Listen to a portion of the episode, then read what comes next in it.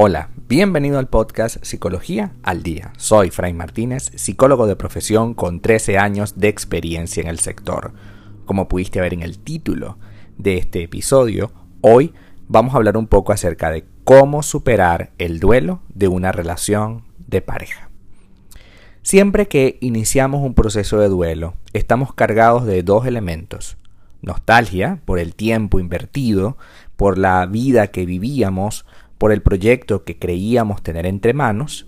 Y dos, culpa, porque a, pesar de que quizás la otra persona haya cometido algo haya hecho algo que fue lo que detonó la relación, siempre sentimos culpa. Inclusive si nuestra pareja nos fue infiel, nosotros sentimos culpa de haberlo orillado, de haberlo llevado a esa situación. Entonces, lo primero que tenemos que trabajar es el pensamiento que está sosteniendo esta situación. Hoy no vas a saber, porque estás empezando el duelo, por qué se acabó esa relación. Así que de nada sirve estarte uniendo a teorías, más teorías, más teorías. Estar creyendo que a través de esa situación tú vas a poder encontrar la verdad puesto que ahorita que está empezando el duelo, tú estás cegado por la situación que estás viviendo. Estás tan cegado que llega un momento en el que se te hace inviable e imposible eh, construir una respuesta y te quedas pegado en la misma situación incómoda una y otra vez. No es sano hacer eso. Tampoco es sano, dentro de los hábitos nuevos que vamos a crear para superar el duelo, Tampoco es sano que empieces a conversar sobre el tema y abrir esa herida con todo el que te lo pregunte. No es para nada saludable que si alguien, un amigo, un familiar, te preguntase por qué se acabó, tú empieces el discurso y empieces a contar toda la historia del por qué se acabó. Porque de alguna manera eso te va a hacer sentir incómoda una y otra y otra vez. Lo mejor en este proceso es que puedas restarle importancia a este episodio. No se trata que no le des valor, se trata de que le restes esta condición de tragedia que a veces podemos tener cuando estamos iniciando el proceso de duelo. Todo proceso de duelo tiene muchas etapas, pero vamos a tratar de dividirlas para entenderlas un poco más claro. Al principio tenemos una primera etapa de duelo relacionada con el shock, es decir, no sé qué está pasando, pero algo está pasando. La negación, actúo como que si eso no está pasando, pero está pasando. Y la rabia porque me molesta que ocurriera y darme cuenta que está ocurriendo, que me estoy separando, que me separé, que me estoy yendo de su vida, que se va de mi vida, etc. Una vez que entendamos que estas tres etapas lo que hacen es nublar nuestro pensamiento, podemos comprender por qué digo que es importante no hablar de esto durante este primer periodo. Hablar del tema o discutir sobre ello o tratar de buscarle una salida, lo único que va a hacer es debilitar tu pensamiento. Va a debilitar la manera como te enfrentas a ti mismo e inclusive te va a generar la sensación de que eres absoluto culpable de todo lo que ocurre, cuando eso no es así. Tú eres responsable solo, únicamente, del 50% de la cuota de la responsabilidad por esta situación. 50%. Porque inclusive, si la otra persona cometió la infidelidad, por ejemplo, yo también soy responsable porque a lo mejor no vi los múltiples detalles y pruebas que había alrededor y solo cuando observo la final es que me doy cuenta. Siempre las personas que van a cometer algún, alguna cosa dejan rastros, dejan pistas a lo largo del día, de las semanas, de los meses. Así que también es importante que estemos súper claros de que sí, de alguna manera nosotros hemos contribuido, pero ojo, aun cuando hemos contribuido, no quiere decir para nada que seamos culpables. Aquí no se trata de quién es culpable o inocente. Aquí se trata de quién es responsable y quién no lo es. Una cosa es que tú lo hayas abandonado y que no le des el afecto que supuestamente tenías que haberle dado, y otra muy diferente es que esa persona se agarre de ahí para manipularte, para, para hacerte infiel, para decirte que lo mal lo mala persona que eres, porque si eres tan mala persona, entonces ¿qué demonios hace contigo? Si tú eres tan una persona tan tan obstinante, tan difícil de manejar, tan incómoda, ¿por qué sigue contigo? ¿Qué pasa por la cabeza de un ser humano que sigue con alguien que no le interesa?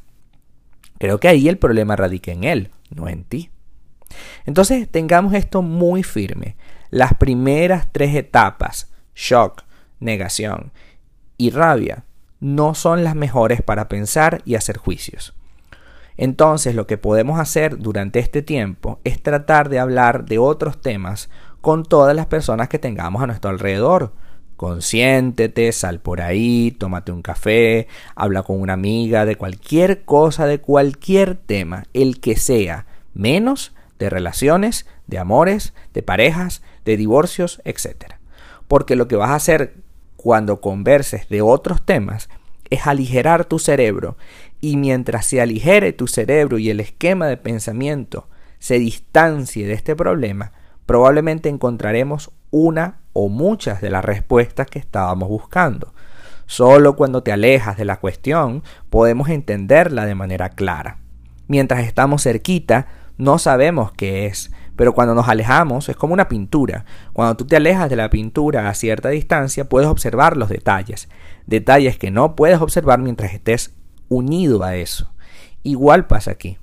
Si estás unido, pegado a eso, evidentemente no vas a poder ver los detalles del cómo se hizo ni el qué significa.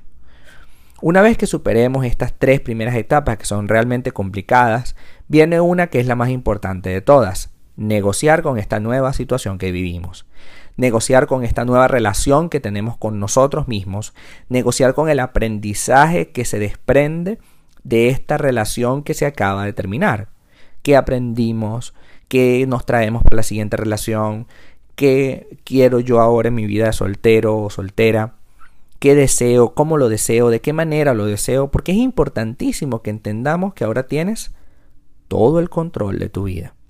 Ahora tienes todo el poder para decidir hacia dónde quieres llevar tu relación. Entonces tengamos la claridad de corazón y la fuerza para poder construir un cambio realmente significativo. Y no sigamos creyendo que el mundo me está dando una lección equivocada o terrible o que mi vida es una tragedia, porque en realidad no es así. No eres ni la primera ni la última persona que se separa. No eres ni la primera ni la última persona que va a pasar por esta situación e incluso no es la primera ni última vez que a lo mejor pasas por esta misma situación. Así que sabiendo esto, podemos entender que esto es solo un proceso y no es una cosa definitoria. No es que te vas a quedar soltero o soltera para toda la vida. No es que ahora no vas a conseguir a esta persona con estas características especiales.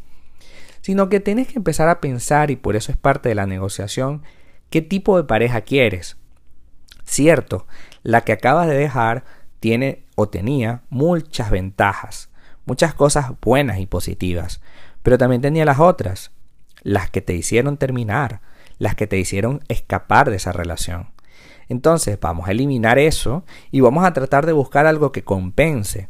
Yo prefiero que alguien me quiera a que alguien haga cosas por mí. Entonces, si yo prefiero eso, entonces me voy a buscar a alguien en esa sintonía.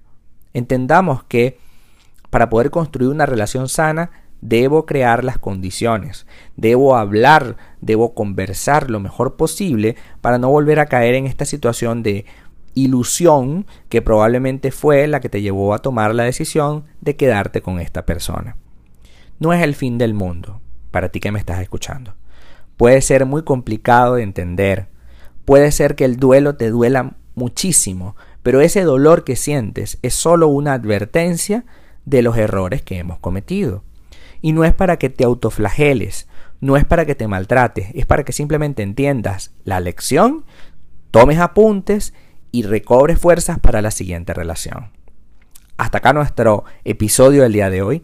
Muchísimas gracias por quedarte hasta el final. Si deseas saber más sobre mi contenido, www.fraymartinez.com.